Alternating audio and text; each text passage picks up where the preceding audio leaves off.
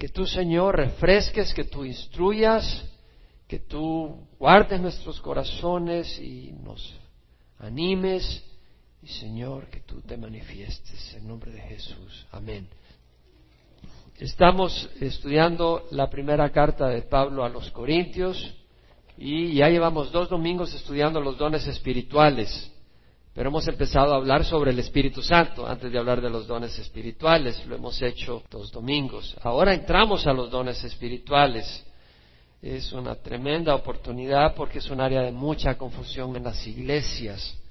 Pablo dice en el capítulo 12 de Primera de Corintios, en cuanto a los dones espirituales no quiero hermanos que seáis ignorantes. Sabéis que cuando erais paganos de una manera u otra erais arrastrado hacia los ídolos mudos. Por tanto os hago saber que nadie, hablando por el Espíritu de Dios, dice Jesús es anatema y nadie puede decir Jesús es el Señor excepto por el Espíritu Santo. Vemos acá que Pablo está diciendo en cuanto a los dones espirituales, y si estamos estudiando con cuidado la carta de Pablo a los Corintios, nos damos cuenta de que la manera que está empezando a hablar de los dones espirituales nos hace entender que la iglesia de Corintio le ha escrito a Pablo preguntando sobre eso.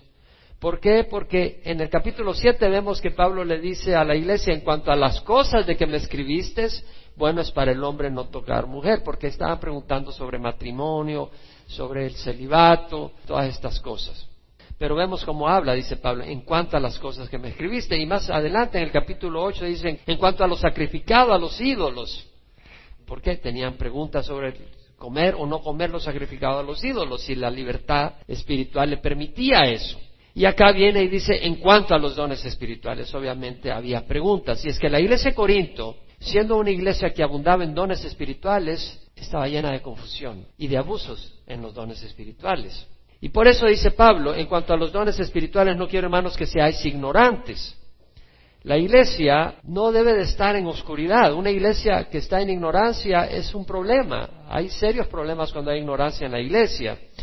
El tema de los dones espirituales es muy importante porque donde hay ignorancia hay oscuridad y donde hay oscuridad hay confusión, hay abusos, hay desorden, hay engaño espiritual, hay lastimaduras, hay caídas, hay desánimos y hay destrucción en lugar de edificación. no seas Dios a través del profeta dice, mi pueblo es destruido por falta de conocimiento. Y recuerdo cuando vine al Señor en Georgia, había salido de la guerra civil del Salvador y la iglesia tradicional estaba dividida en cierta manera. En El Salvador había tanta confusión. Y cuando vine al Evangelio, recuerdo cuando estudiaba los profetas, cómo me hablaban a mí, a la situación de la que venía. Y uno de los versículos era este, mi pueblo es destruido por falta de conocimiento. Un, pueblo lleno de religión, pero sin conocer al Señor. Y el pueblo está en una violenta guerra civil con una gran confusión. Ahora Pablo dice, sabéis que cuando erais pagano de una manera u otra erais arrastrado hacia los ídolos mudos. La palabra paganos es etnos, de ahí viene la palabra etnia, y quiere decir gentiles, pueblos, gente no israelita, los que no conocían al Dios vivo porque Dios se había revelado al pueblo de Israel. Los demás pueblos no conocían al Dios vivo. Y vemos acá que en este conocimiento, Pablo dice, bueno, cuando eras pagano, cuando eras un pueblo que no conocía al Dios viviente, de una manera u otra eras arrastrado hacia los ídolos mudos. La palabra arrastrado, el apago, en el griego quiere decir ser llevado como cuando una persona es llevada a un juicio por alguien que te está poniendo un juicio, o cuando eres llevado a la prisión, o cuando eres llevado a un castigo. Bueno, nadie va por su voluntad a un castigo o a la prisión, o nadie va ante un juez porque quiere ir al juez, sino porque te llegó, porque te está metiendo un, un caso. Entonces vemos que es algo que muestra eh, no el ir tan libremente, sino que hay una presión que te empuja. Y vemos allí que dice cuando eras pagano de una manera u otra eras arrastrado hacia los ídolos. Es decir, la naturaleza humana es tal que si no adora al Dios viviente en espíritu y verdad, termina adorando ídolos. Esa naturaleza te lleva, te arrastra a adorar algo. Me llamaba la atención, vi hoy en el Internet las noticias de CNN y hablaban de una iglesia de ateos, así como lo oye. Es decir, es un grupo de ateos pero que se han reunido a tener su servicio y tienen música y tienen un mensaje, un sermón. Por supuesto no mencionan a Dios y no te golpean si tú, si tú crees en Dios ni nada, no, dicen, no queremos, nosotros no somos enemigos de Dios. Bueno, ¿cómo puede ser enemigo de algo que no existe? Dice, no somos enemigos de Dios. Lo único que sí, no creemos en un ser superior y no necesitamos a un ser superior. Pero ahí está esa religiosidad. Hay una necesidad en el corazón del hombre de llenarlo. Y uno termina en idolatría si no adoras al Dios vivo. Aún aquí en Calvary Chapel tú puedes ser idólatra, no porque aquí vamos a ponerte algo para que lo adores, porque aquí lo único que adoramos es a Jesucristo y buscamos su palabra, pero Tú mismo puedes caer en idolatría y estar adorando el dinero y vivir por el dinero, o el sexo, o esto, o el otro, y las cosas te pueden atrapar. ¿Ves? Uno puede ser idólatra, pero en la misma iglesia tradicional también se hacen imágenes de Jesús y se adoran esas imágenes, o se hacen imágenes de María y se adoran. Y es interesante porque uno siempre le busca manera para salirse con las suyas. Pero yo digo que cuando maulla como gato, cuando araña como gato, es que no es una oveja, es un gato. Y si huele a idolatría es porque es idolatría. En Deuteronomio 4, me llama la atención porque en mi tiempo personal estoy leyendo el libro de Deuteronomio en estos días. En el versículo 15, el Señor está a través de Moisés recordándole al pueblo de no ser idólatras. Y le dice, guardaos bien ya que no visteis ninguna figura el día que Jehová os habló en Horeb de en medio del fuego. Le está hablando cuando el Dios se le manifestó en el monte Sinaí. Hubo unas nubes oscuras, hubo fuego, hubo sonido de trompeta, tembló la tierra, fue algo tremendo, o sea, y Dios habló, oh, y hablaba, y cada vez que hablaba temblaba la, la montaña y el pueblo temblaba. Pero dice, no viste ninguna figura el día que el Señor habló en, en de medio de vosotros. ¿Por qué? Porque Dios no quería que al ver una figura de Él hicieran ya una estatua para adorarlo. Exactamente. Y vemos el versículo 16, dice, no sea que os corrompáis y hagáis para vosotros una imagen tallada. Y puedes seguir leyendo todo lo demás. Y sin embargo venimos en la tradición y hacemos imágenes talladas y decimos, bueno, no las adoramos, pero las reverenciamos pero las están adorando, porque adorar quiere decir todo lo que se hace bajo el título de reverenciar, porque pensar que tiene habilidades milagrosas esa estatua, ir de rodillas para presentarle a esa estatua, o sea, no tengo que hablar más de eso.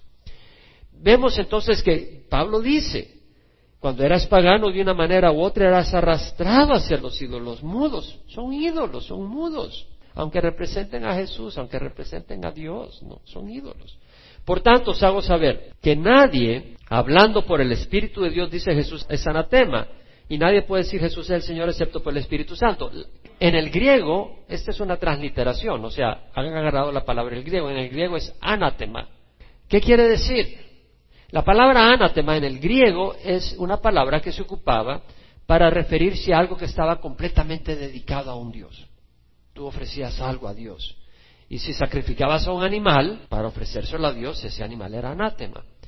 Ahora, en el Antiguo Testamento, por ejemplo, Dios le dijo al pueblo de Israel en algunas ocasiones que dedicaran totalmente ciertos pueblos donde llegaron y entraron y conquistaron.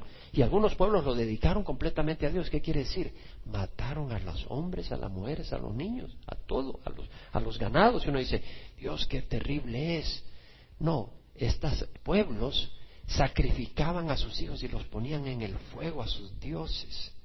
Y Dios les dio cuatrocientos años para que se arrepintieran, puedes leerlo en el libro de Génesis, y no se quisieron arrepentir.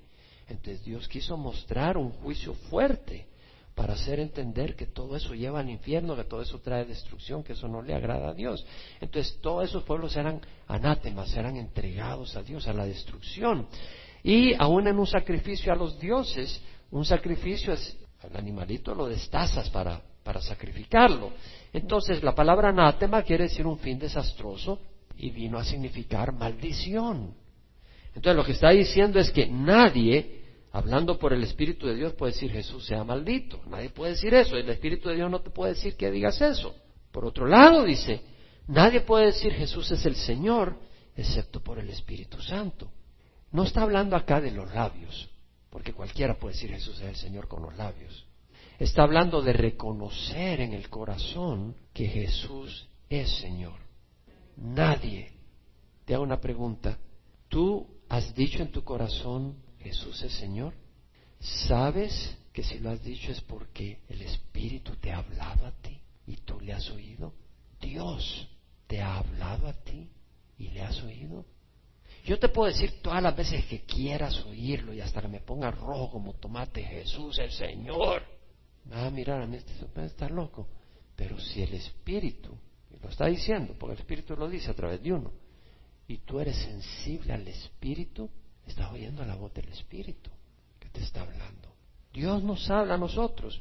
Es interesante, Jesús antes de partir dijo, es necesario que yo me vaya, si no me voy no puedo enviarles al consolador, pero cuando yo me vaya os lo enviaré y cuando Él venga, Él convencerá al mundo de pecado, de justicia y de juicio. De pecado porque no creen en mí, de justicia porque voy al Padre y no me verán, y de juicio porque el príncipe de este mundo ya ha sido juzgado. Entonces Dios envía el Espíritu Santo para convencernos. Usa predicadores, créeme que no usa portavoces así, eh, parlantes y habla de, cual. No, Dios usa hombres y mujeres, pero es el Espíritu. Y si tú solo oyes al hombre y no al Espíritu, no vas a decir en tu corazón Jesús es Señor. Pero si tú vas más allá de la voz y del instrumento, porque tú me estás oyendo ahora a través de este micrófono, ¿no? Y a través de sus parlantes. No son los parlantes, no es el micrófono. Es yo el que estoy hablando, ¿no? Y tú puedes oír a Dios hablarte a través de un hombre. No quiere decir que esta voz es Dios, no, no, soy yo. Pero es el Espíritu que me usa en su don de enseñanza. Y tenemos que entender de que Dios te habla. Y cuando venimos a la iglesia tenemos que entender, y no solo en la iglesia, pero cuando nos reunimos unos con otros o cuando abres tu Biblia, que el Espíritu quiere hablarte. Y el Espíritu te hace ver, entonces, si tú has reconocido que Jesús es Señor, dale gracias a Dios, porque el Espíritu te ha hablado y tú fuiste sabio como para decir, Señor, tú eres Señor. Ahora, si realmente lo crees y lo dices, Recuerda lo que dice el Señor, porque me dice Señor, Señor, y no haces lo que yo digo. Es decir, si, eres, si Jesús es Señor de tu vida, vas a seguirle. Si no, no es Señor en tu corazón. Primera Corintios 12, versículo 4. Ahora Pablo viene y empieza a hablar de los dones. Y dice, ahora bien, hay diversidad de dones, pero el Espíritu es el mismo. Hay diversidad de ministerios, pero el Señor es el mismo.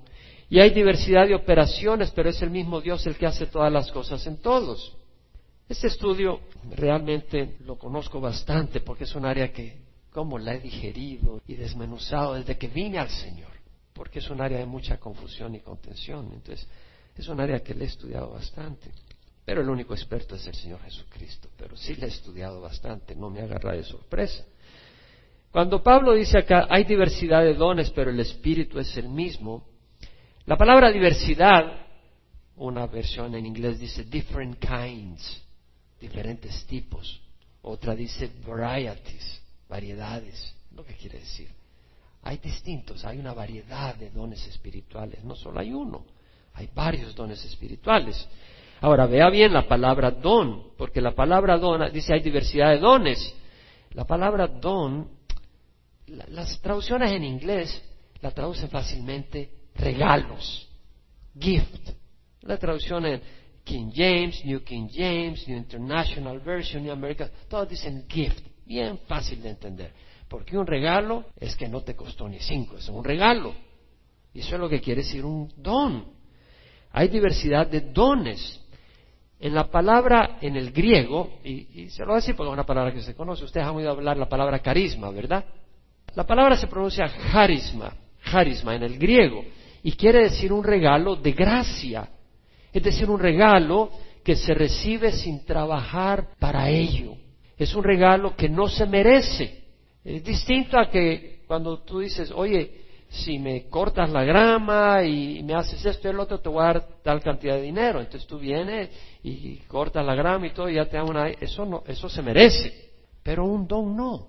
Es un regalo.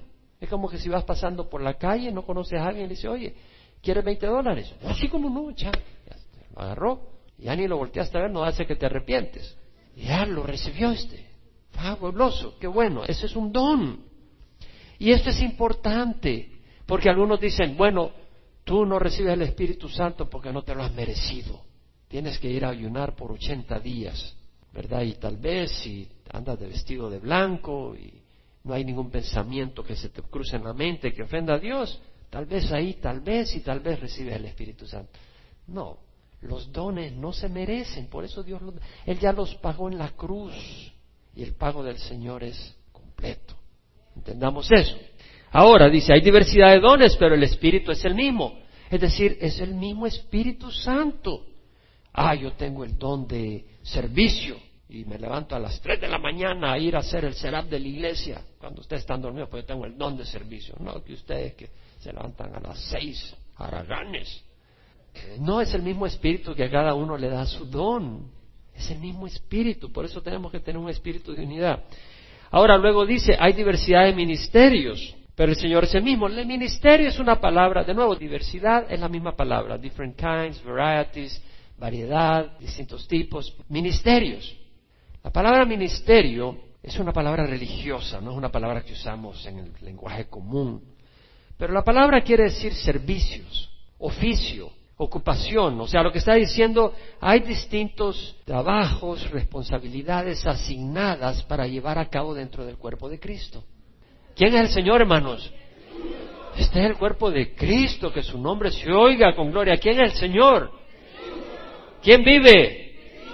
A su nombre Gloria Cristo. Hay que pronunciar ese nombre con gozo, con alegría. Vemos acá que hay diversidad de ministerios. La palabra ministerio en el griego es diaconía, de ahí viene la palabra diácono. Y quiere decir un servicio que presta a alguien que está bajo órdenes. Por ejemplo, imagínate un señor viene y contrata a alguien para que sea tutor de sus hijos. El tutor le está enseñando a los hijos, ¿verdad? Está bajo órdenes del papá de esos niños y le está prestando servicio a esos niños. Está haciendo el servicio de diaconía. O alguien que va a un restaurante y trabaja de mesero. Ahí está recibiendo órdenes del dueño y tú vas y te sirve. Pero está recibiendo órdenes del dueño, no porque tú le digas, sírveme, no, porque tú vas a pagar. Pero el dueño bien contento lo tiene ahí trabajando, él está recibiendo órdenes, está sirviendo y tiene que hacerlo bien. Entonces hay diversidad de ministerios, es decir, nosotros tenemos dones espirituales y fíjese bien, y vamos a ver más adelante, porque esos dones son para cada uno. No todos, pero cada uno tiene dones espirituales que reciben al Señor. Vamos a hablar sobre eso. Pero quiere decir de que cada uno tiene distintos trabajos que hacer. Pero es el mismo Señor, la cabeza de la iglesia, el que dirige cómo vas a servir en esos ministerios. Él es el que lo define. Por ejemplo, ¿cómo pueden haber distintos ministerios? Uno puede tener el don de enseñanza, pero pueden haber distintos ministerios para ejercer ese don de enseñanza. Uno lo puede ejercer en un tipo de ministerio, otro en otro tipo de ministerio. Por ejemplo, uno puede ejercer el don de enseñanza como lo estoy haciendo yo ahorita como pastor, dirigiéndome a la congregación. Estoy enseñando, ¿no? Espero. Otra persona puede estar enseñando, conocer la palabra, pero hacerlo en una manera cuando visita hogares y en su corazón dice, hey, abramos la Biblia. Y oye, ¿sabes lo que dice acá la palabra? Y empiezas a enseñar a los hermanos. Otra persona puede tener ese llamado de hacerlo a través de la radio. Enseña, prepara sus mensajes por radio y los va y predica en la radio. No tiene una congregación específica, pero ese es su ministerio. O otro puede escribir libros y enseña sobre ciertos aspectos. Ese es otro ministerio. Otro puede hacerlo a través de dramas. Tiene esa capacidad artística y, entendemos que hay distintos ministerios aún para los mismos dones. Una persona puede tener el don de servicio y ayuda en el ministerio de hacer el serap, por ejemplo. Otro puede ayudar en el servicio de recoger alimentos otro puede ayudar en el servicio de limpiar refrigeradoras de la iglesia. Distintas maneras, hay distintas maneras de servir. Hay distintos ministerios, pero el Señor es el mismo. Quiere decir que los ministerios, ¿quién es el que los debe dirigir? El Señor. Por supuesto que va a usar a sus siervos, porque también dice que el que dirija, que dirija con diligencia, ¿Qué quiere decir? Que Dios levanta siervos para dirigir. Y tú dices, bueno, a mí el Señor me dice, si el Señor no me dice, si yo salgo en la mañana y no veo unas nubes a hacer serap de sillas, el Señor no me está diciendo que haga serap de sillas. Entonces te vas a quedar sentado sin hacer nada. Y algunos se quedan sentados sin hacer nada, porque no creen que Dios les está hablando para hacer algo. Y esos dones son como la parábola de los talentos. Recibió un don y lo guardó ahí debajo de la tierra y no hizo nada con él. Y cuando venga el Señor, vas a tener que dar cuenta si no me llames a mí para que te defienda. Pero el Señor es el mismo. El otro aspecto es que, bueno, ¿y cómo sé qué ministerio quiere Dios que haga? Bueno, Filipenses 2.13. Dios es quien obra en vosotros tanto el querer como el hacer para su beneplácito. Cuando yo veo a alguien que hace las cosas con gozo, gloria al Señor. Pero si alguien dice, pastor, yo necesito servir aquí allá y se le da un ministerio, va. Y ya lo ves ahí como, ah, tienes que estar a las nueve, llega a las nueve y veinticinco. Y, uno dice, oye, ¿qué te pasó? ¿Qué le pasa? Viene temprano, no son las diez. Entonces te das cuenta que Dios no lo está llamando o anda de rebeldía y, esa no es una manera buena de ejercer ministerio. Vemos, hay diversidad de ministerios, pero el Señor es el mismo. Y luego dice, hay diversidad de operaciones, pero Dios es el que hace todas las cosas en todos. La palabra operaciones es energama, de ahí viene de energía, es un sustantivo, o sea, no es un verbo. Y lo que quiere decir es un efecto. Lo que tú forjas, si tú estás forjando algo, el objeto forjado, el resultado de la labor de uno. Si tú eres un alfarero, el vaso de barro que has hecho, ese es el resultado, el efecto de lo que has hecho. Entonces, ¿qué quiere decir? Bueno, es el mismo Dios el que hace todas las cosas en todos. Lo que quiere decir es que es Dios quien produce resultados. Tú puedes agarrar una manguera y regar un árbol de aguacate y un árbol de naranja. ¿Y el de naranja qué va a producir? Naranjas. ¿Y el de aguacate? Aguacate. Ves que los resultados son distintos, pero es el mismo ministerio, ¿no? Y yo puedo estar aquí compartiendo y algunos de ustedes dicen, ah, gloria al Señor. Otro dice, sí, tengo que arrepentirme otro tengo que servir al Señor. O sea, distinto resultado. Dios está trabajando en cada uno por un espíritu. A veces algún hermano me dice, hermano, me tocó cuando dijo esto, esto. Yo dije eso. Yo tal vez ni lo dije, pero el Señor te hace pensar en eso. ¿Le ha ocurrido a alguno de ustedes? A veces yo estoy enseñando una cosa, pero el Señor te está hablando con eso, te está enseñando algo, te está hablando de algo. ¿Y sabe lo que es interesante? Lo que es interesante es que vemos aquí la Trinidad, el Padre, el Hijo y el Espíritu Santo. Hay diversidad de dones, pero el Espíritu es el mismo. Hay diversidad de ministerios, pero el Señor es el mismo. Hay diversidad de operaciones, pero es el mismo Dios que hace todas las cosas en todo, el Padre, el Hijo y el Espíritu Santo, en unidad, trabajando para edificar la iglesia. Ahora, el Padre, el Hijo y el Espíritu Santo trabajan en unidad y nosotros vamos a trabajar en desunidad. No, ¿verdad? Tenemos que trabajar en unidad. En Juan 17, 20 al 21, cuando el Señor está orando antes de ir a la cruz, al Padre dice, ruego no solo por estos, sino también por los que han de creer en mí, por la palabra de ellos, para que todos sean uno, unidos. Distintos dones, distintos ministerios, distintas operaciones, pero un espíritu de unidad, de hermandad. No, aquel tienes otro ministerio, no me importa que muera. No podemos tener ese espíritu. Tenemos que tener un espíritu de unidad, hermanos, y no de pleito, no de queja. Ahora luego dice Pablo, versículo 7, a cada uno se le da la manifestación del espíritu para que se pueda vanagloriar ante los demás. ¿Así dice su Biblia? No, ¿verdad? No. A cada uno se le da la manifestación del espíritu para el bien común. Vamos a meditar un poco sobre esto. Dios da los dones del Espíritu Santo a todos y a cada uno. Vean cómo dice el versículo 7, a cada, a cada uno. El Señor quiere darle el Espíritu Santo a cada uno y dar dones a cada uno. Y a cada uno se le da la manifestación del Espíritu para el bien común. A veces uno lee y no medita. Mi responsabilidad no es inventarme la escritura, sino que con la ayuda del Señor ayudarnos a meditar lo que nos está diciendo. ¿Podemos decir amén? Y si no le gusta eso, se va a aburrir y se va a dormir. Y va a ir a otro lugar donde hay buenos shows. Oh, hacen tremendas malabarismos y se avientan de aquí por allá y uno aplaude y todo. Pero si quieres estudiar la palabra, ven acá. La manifestación, la palabra manifestación en el griego quiere decir manifestación. La palabra manifestación el griego quiere decir manifestación. Ahora, ¿qué quiere decir manifestación? Porque en mis días, cuando salía la manifestación, salía la policía y tiraban gases lacrimógenos y todo. Ese es otro tipo de manifestación. ¿Estamos o no estamos?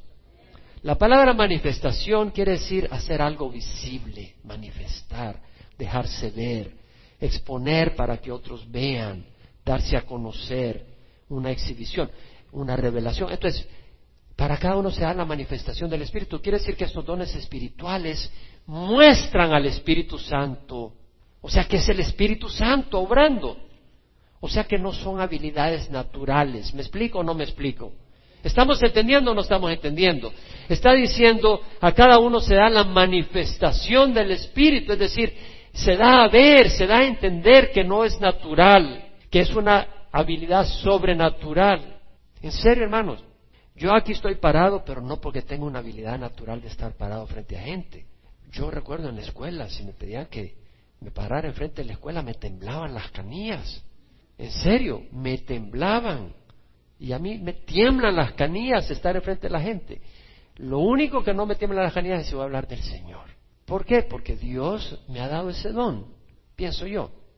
Piensan otros. Si solo lo pensara yo y otros pensaran que no, entonces tal vez no me lo ha dado Dios, sino mi propia idea. Pero realmente es el Espíritu Santo el que da esos dones. Pero son para el bien común, no son para vanagloriarnos. A veces uno viene a la iglesia a decir, bueno, ¿qué voy a sacar de ahí? No, Dios te ha dado dones. Sí, Dios te va a bendecir a través de otros, pero también Dios te quiere bendecir a otros a través tuya. Y Dios nos da dones para bendecir a otros. Hermanos, Dios nos da dones para bendecir a otros. Acuérdate, no es yo, yo, yo, yo es del Señor. Primera de Pedro 4.10 dice, según cada uno ha recibido un don especial. Dios te da un don especial a cada uno. Úselo, no lo guardes ahí.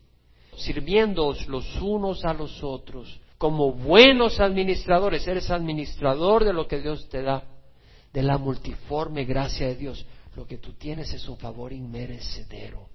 Así que úsalo porque tienes una responsabilidad. Ahora versículo 8. Pues a uno les dado palabra de sabiduría por el Espíritu, a otro palabra de conocimiento. Hermano, va lento. Sí voy lento porque quiero que aprendamos. Porque es importante los dones espirituales que entendamos todas estas cosas, porque hay mucha confusión. Sobre todo si usted no nació en el Señor, en esta congregación, y viene a otras iglesias. Uy, hay lugares donde hay unos desórdenes y unos despelotes. Y vamos a ver qué dice la Biblia pues a uno les da la palabra de sabiduría por el Espíritu, a otro palabra de conocimiento según el Espíritu. Palabra de sabiduría. Hermanos, hay situaciones que requieren gran sabiduría. ¿Quién puede decir amén? Y no sabes qué hacer o qué decir. Pero cuando alguien te la da, te sorprendes. ¡Wow! ¿Salió eso de mi labios? Dice. Solo Dios me pudo haber dado esa sabiduría. Algunos dicen, oh, sí, es que yo soy sabio. Arrogante, dale gloria a Dios porque si no nos dejar más sabiduría. Dios da sabiduría. En Éxodo 31, cuando Dios manda construir el tabernáculo en el desierto, allí en el Sinaí, capítulo 31 de Éxodo, leemos que el Señor habló a Moisés diciendo, mira, he llamado por nombre a Besaleel, hijo de Uri, hijo de Ur, de la tribu de Judá, y lo he llenado del Espíritu de Dios en sabiduría, en inteligencia, en conocimiento y en toda clase de arte para elaborar diseños, para trabajar en oro, en plata y en bronce, y en el labrado de piedras para engaste y en el tallado de madera, a fin de que trabaje en toda clase de labor. Dios le ha dado el Espíritu de Dios. Es un espíritu sobrenatural y es un espíritu en sabiduría, inteligencia. Y Dios lo nombró en persona. A ti te voy a dar este espíritu de sabiduría. Entonces cada don, Dios es el que escoge. A mí me dio un hambre por la palabra cuando recibí al Señor. Un hambre de la palabra, hermanos, maravillosa. Yo no podía vivir sin que andaba la Biblia de arriba abajo, la leía en cualquier momento y me hablaba el Señor. Y, y, y, no era que dije, bueno, yo quiero enseñar la Biblia. No, yo quería compartir lo que había visto. Yo quería compartir lo que estaba entendiendo. O sea, me entró una pasión por decir, yo no conocía nada de esto, ¿cómo es posible que ellos no sepan? Yo tengo que decirle a estos todo lo que estoy descubriendo. Yo quiero decirle a estos lo que Jesús ha hecho. Y quería compartirlo, no estaba pensando. El Señor me estaba poniendo ese deseo y la habilidad de compartir. Entonces Dios es el que me escogió para eso. Y Dios te ha escogido a ti para un don, Hugo, y para llevarlo a cabo. Y a cada uno de nosotros. Dios te ha escogido para eso. Ahora, acá está dando sabiduría. Y vemos en el versículo 6 que dice, mira, yo mismo he nombrado con él a Oliab, hijo de Aisamac, de la tribu de Dan, y en el corazón de todos los que son hábiles he puesto habilidad, a fin de que hagan todo lo que te he mandado. Recibes un don no para ser don fulano el arrogante, sino para ejercerlo y que Dios se glorifique con tu uso de los dones. Vamos a ejercerlo, vamos a trabajar con ello. Ahora, a uno les he dado palabra de sabiduría. Antes de ir a la cruz esa semana que Jesús estaba en Jerusalén, se le acercaron los saduceos y dijeron, tenemos que atrapar a este hombre. Lo querían matar.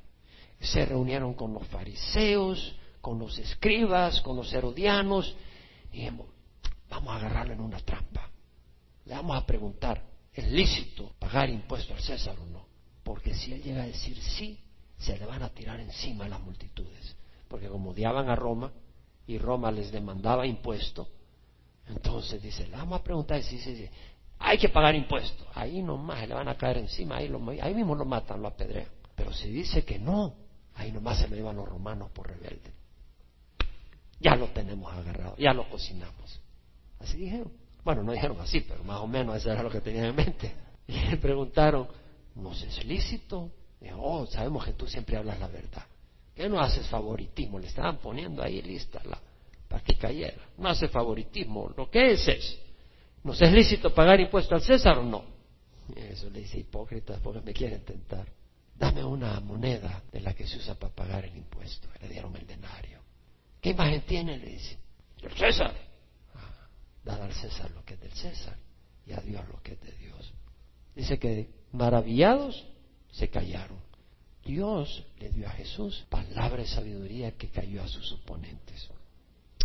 En Lucas 21, 12 al 15, Jesús mismo, hablando de los últimos días y hablando también del principio de los últimos días, es decir, desde la persecución de los mismos discípulos en el tiempo de los apóstoles, les dice, os echarán mano y os perseguirán, entregándoos a las sinagogas y cárceles, llevándoos ante reyes.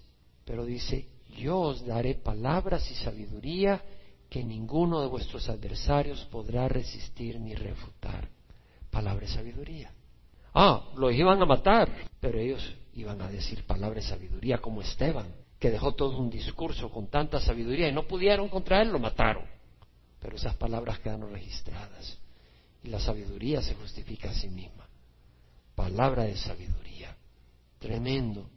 Isaías 11, 1, 2, el profeta profetiza y se brotará un retoño del tronco de Isaí y un vástago de sus raíces dará fruto y reposará sobre él el espíritu de Jehová, espíritu de sabiduría y de inteligencia, espíritu de consejo y de poder, espíritu de conocimiento y de temor de Jehová, espíritu de sabiduría.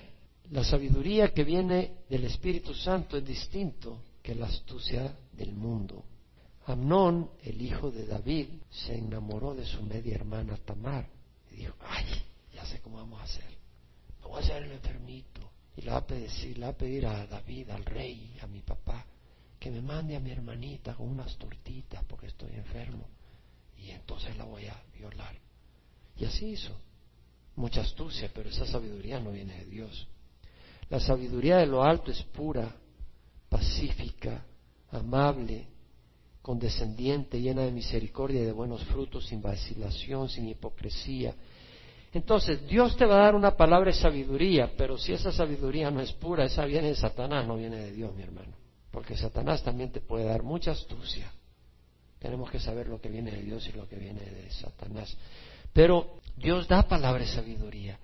Dios te puede dar sabiduría. A mí me dio mucha sabiduría cuando trabajaba en mi trabajo. Honestamente, le doy la gloria a Dios.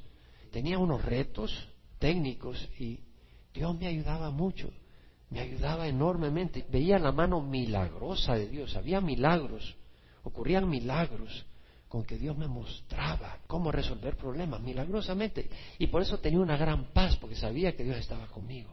Y en algunos inventos que hice que había que hacer los diseños de ingeniería, yo ponía ahí Salmo 115.1. A ti, oh Dios, te damos la gloria. Pero ya desaparecieron esas referencias en los dibujos porque no pueden permitir nada de eso. Pero yo el primerito dibujo ahí va, Salmo 115.1. No ponía todo el Salmo, solo ponía la referencia. Y entre tanto garabatos no se daban cuenta, pero ahí estaba poniendo yo. No a nosotros, no a nosotros, sino a ti te damos la gloria, porque Dios nos daba sabiduría. Ahora, Dios te va a dar sabiduría, te puede dar palabra sabiduría. Tal vez en el trabajo, tal vez hay una situación compleja entre dos grupos y se están dando duro y ahí hay un problema. Y Dios viene y te da una sabiduría para ponerlos en paz. ¡Wow! ¡Qué sabiduría! ¿Cómo lograste que se pusieran en paz? ¿Eh? Dios puede ayudarte de esa manera. O tal vez en la misma congregación hay una hermana y otra y que ni se hablan y Dios te da sabiduría y dice hermana y ya le das una palabra. ¡Wow! Mira, está buena esta. Dios le dio sabiduría. Dios le da a uno palabra de sabiduría por el Espíritu, a otra palabra de conocimiento. A veces el Espíritu revela sobrenaturalmente una situación a alguien palabra de conocimiento. Tal vez hablas con alguien y cuando estás hablando el Espíritu te revela que esa persona tiene tal situación o está en pecado para que se arrepienta. Vamos a Hechos 5. Pedro experimentó esa palabra de conocimiento de Dios en la situación de Ananías y Zafira. El pueblo de Cristo en ese tiempo, la iglesia primitiva, estaban vendiendo sus propiedades y traían el dinero a los pies de los apóstoles. Pero era no para los apóstoles, para comprar su Rolls Royce. Porque hay muchas iglesias, vas y llevas el dinero y los anillos y lo llevas a los pastores y ellos tienen sus casas de 8 millones de dólares en San Diego. No, esto no, no fue lo que hizo Pedro, hay una diferencia ahí, mi hermano. Entonces, capítulo 5 de hecho, cierto hombre llamado Ananías con Zafira, su mujer, vendió una propiedad y entonces se quedó con parte del precio. No tenía nada malo de eso. Pero sabiéndolo, también su mujer y trayendo la otra parte la puso a los pies de los apóstoles. El asunto es que cuando trajo el dinero era como Aquí traemos todo el dinero en nuestra propiedad para impresionar. Pues habían quedado con una buena cantidad de fondos. Y entonces Pedro le dice a Ananías, ¿por qué ha llenado Satanás tu corazón para mentir al Espíritu Santo y quedarte con parte del precio del terreno? como supo Pedro? El Espíritu le dio palabra de conocimiento. Mientras estaba sin venderse no te pertenecía y después de vendida no estaba bajo tu poder. ¿Por qué concebiste este asunto en tu corazón? No has mentido a los hombres, sino a Dios. Oye, mentir al Espíritu Santo es mentirle a Dios. El Espíritu Santo es Dios. Al oír Ananías estas palabras cayó y se murió. Y vino un gran temor sobre todos los que lo supieron. Y los jóvenes se levantaron y lo cubrieron y sacándolo le dieron sepultura. Bueno, estos dones son para el bien común. ¿Y qué tuvo de bien común que se petateara Ananías? Purificación de la iglesia. El Señor quería que su iglesia no estuviera llena de mentirosos. Debemos de ser hombres de verdad, hombres que hablamos la verdad, mujeres que hablan la verdad. Porque si tú mientes, si yo miento, tú ya no me crees después. Y la integridad debe ser parte del siervo y de la sierva de Dios. Jesús mostró ese don de sabiduría, de conocimiento. En Juan 4, versículo 17, Jesús se encuentra con la mujer samaritana y le dice en el versículo 16, ve llama a tu marido y ven acá. Respondió a la mujer y le dijo, no tengo marido. Jesús le dijo, bien has dicho, no tengo marido. Porque cinco maridos has tenido y el que ahora tienes no es tu marido, en esto has dicho la verdad. La mujer le dijo, Señor, me parece que tú eres profeta. Dios le dio palabra de conocimiento a Jesús. Porque acuérdate que Jesús se despojó, y aún siendo Dios, Él se despojó de todos sus poderes como Dios, para poder mostrar esa humildad y esa dependencia del Espíritu y obedecer al Padre. Y Dios le dio palabra de conocimiento para saber de que esa mujer había tenido cinco maridos y que el que tenía ahora no era su marido. Ahora, la palabra del conocimiento que Dios te da no es para que andes de chisme en chisme compartiendo lo que el Señor te reveló de alguien. Dios lo usa para el bien de otros. Esta mujer al darse cuenta que Jesús sabía qué pasó, dijo, este es un profeta, voy a poner atención. Y abrió las puertas para Cristo. Dios le puede dar palabra de conocimiento a una persona para revelarte la condición y circunstancia de otra. Y tú vas y dices, hermana, Dios me ha mostrado que tú estás pasando necesidad económica. Wow, es cierto, ¿cómo sabías? Dios me lo ha mostrado. Mira, te voy a ayudar. Ha ocurrido en la iglesia. Ha ocurrido que de repente alguien llega a la casa de otra persona y le ha llevado comida y esa persona dice, hermano, estábamos totalmente sin comida. Dio palabra de conocimiento. Dios le mostró. He sabido de casos donde una persona hablando con otra supo que la otra persona estaba en adulterio. No porque se lo dijeron, sino que al hablar el Espíritu se lo confirmó y le dijo, tú estás cometiendo adulterio. Y la persona se arrepintió ahí mismo porque dijo, es cierto. Se dio cuenta que Dios todo lo ve. Dios dio palabra de conocimiento y también lo da uno personalmente. A mí me dio palabra de conocimiento en una ocasión por lo menos. Yo sufría de unas ampollas, soy alérgico a algunas cosas, chocolate, la aspirina y me producen ampollas que me duran dos semanas y eso es dolorosísimo en la boca, unas llagas ahí. Pero sin qué ni para qué estaba sufriendo llagas sin ninguna otra razón. Cada tres semanas me salían llagas y me duraban dos semanas. Eso era un suplicio. Yo le decía, doctor, ¿qué puede hacer? No puedo ayudarte, me decía. Y un día, en la farmacia, el Señor me dice, necesita vitamina B. Así como lo oye. Y fui y compré vitamina B y se me fueron las llagas. Yo no soy médico, el Señor me dio conocimiento y la seguí tomando. Seguí tomando por varios años. Me dio conocimiento. Ahora, lo más importante, Dios puede trabajar en distintas maneras, hermanos, estos son dones. ¿Por qué está explicando esos dones? Para que sean reconocidos y usados en la iglesia. Tal vez tú dices, bueno, yo, yo estoy pensando que Dios me quiere que me vaya a Irak. No te rías. ¿En serio? ¿Y qué si Dios te quiere llevar a Irak? Ah, si digo, tal vez, si digo a Hawái, sí, ¿cómo no? A mí me está hablando. Yo tenía días que me estaba hablando el Señor que me quiere mandar a Hawái. Congregación, apóyenme que voy de misionera para Hawái. Entonces dice, Dios me está llamando de misionera. Hermanos, yo estoy predicando acá, pero óigame bien, mi corazón no está acá. Mi corazón está que el mundo reciba a Cristo. Y si el Señor me llama a Irak, yo voy a Irak. Dios sabe eso. ¿Y cómo está tu corazón? Dios te puede llevar a Irak. El Espíritu está acá. El Espíritu usó hasta esta broma para despertarte y decirte, ¿estás abierta a lo que yo quiero hacer con tu vida? ¿O tú ya definiste que Orange County, Santana y de ahí no me mueve nadie? Porque de ahí no puede ser Dios, tiene que ser un chiste. No. Y tal vez tú dices, bueno, Dios me está hablando para ir a Irak. Y de repente viene otro hermano y te dice, oye hermano, yo creo que Dios te está llamando para ir a Irak. ¿Cómo sabías? Yo creo que Dios me dijo a mí que te dijera, wow, palabra de conocimiento. Ahora ten cuidado, porque cuando yo andaba en un viaje por Centroamérica, un líder de una congregación me dice, Dios me ha dicho que tu carro es para acá, que aquí lo tienes que dejar. Ya vamos a hablar sobre eso después. Dios me dio palabra para ese hombre después del servicio él se arrepintió y yo me pude ir con mi carro. Es que así es la cosa, mi hermano. No crea que la cosa es fácil, es complicada.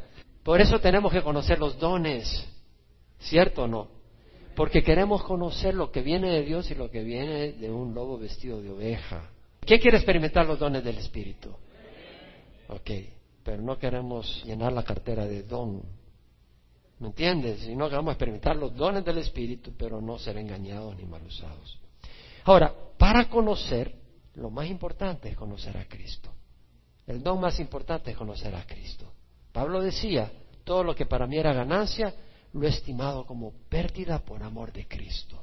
Y aún más yo estimo como pérdida todas las cosas en vista del incomparable valor de conocer a Cristo Jesús mi Señor por quien lo he perdido todo y lo considero como basura a fin de ganar a Cristo y ser hallado en Él, no teniendo mi propia justicia derivada de la ley, sino la que es por fe en Cristo, aquella que proviene de Dios a base de la fe. El don más grande que podemos recibir es el de la vida eterna. ¿Quién puede decir amén? Y si nunca has recibido a Jesucristo, yo hoy te invito a que recibas a Jesucristo ahí donde estás. Todo lo que tienes que hacer es pedirle a Dios perdón por tus pecados y pedirle al Señor que entre en tu corazón. Ahora, no solo quiere decir, bueno, perdón Señor, no, no es de decirlo, sino en tu corazón también decir, Señor, yo he pecado, yo he caminado en rebeldía, yo he caminado en mi propio camino, yo quiero caminar en tu camino, tú eres vida, ayúdame, dame tu espíritu y creer que la sangre de Cristo paga por todos tus pecados. Si tú nos ves por internet o si tú estás acá, ya sea en el salón central o en el salón familiar, te invito a recibir a Jesús. Ora conmigo. Padre Santo, te ruego perdón por mis pecados. Hoy recibo a Jesús como Señor de mi vida. Creo que Él murió en la cruz por mí y creo que Dios lo resucitó de la muerte y vive. Hoy te recibo como mi Señor y mi Salvador. Dame tu Espíritu Santo para caminar contigo en nombre de Jesús. Amén.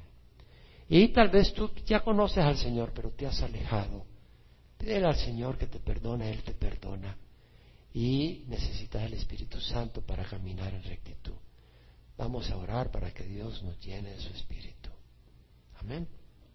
Y que lo que estamos estudiando sea para aplicarlo, no solo para saberlo, sino experimentarlo. Padre, te rogamos que si hay alguien acá que ha estado caminando en pecado, tú le bendigas con arrepentimiento y pueda esa persona caminar en rectitud. Y te ruego, Señor, por tu Santo Espíritu sea derramado sobre cada uno de nosotros. Bendice nuestras vidas.